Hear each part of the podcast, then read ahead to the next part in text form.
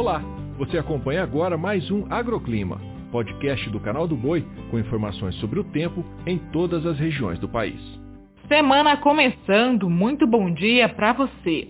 Uma frente fria continua avançando pelo centro-sul, a qual mantém o risco de chuva forte e volumosa em alguns estados. São esperadas pancadas de chuva intercaladas com períodos de sol e calor, o que até serve como combustível para os temporais.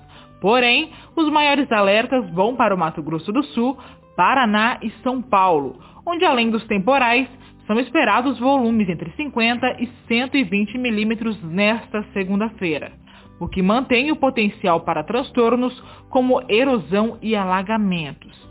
Enquanto isso, o tempo firme vai predominar nas demais áreas do país, sob efeito de massas de ar seco capazes de inibir a formação de instabilidades. Só que o mês de novembro já está bem aí. E a boa notícia é que a chuva deve retornar ao Nordeste, o que é importante para a reposição hídrica do solo. Entre os dias 4 e 8 de novembro, são esperados volumes entre 20 e 70 milímetros, desde o sul do Maranhão até o sul da Bahia. Apesar dessa previsão de chuva, vale ressaltar que ainda ficará abaixo da média na região durante o mês de novembro. A exceção continua sendo o sul do Brasil, com potencial para altos volumes e também episódios frequentes, o que mantém a chuva acima da média na região. Por fim, falamos sobre a temperatura para o próximo mês.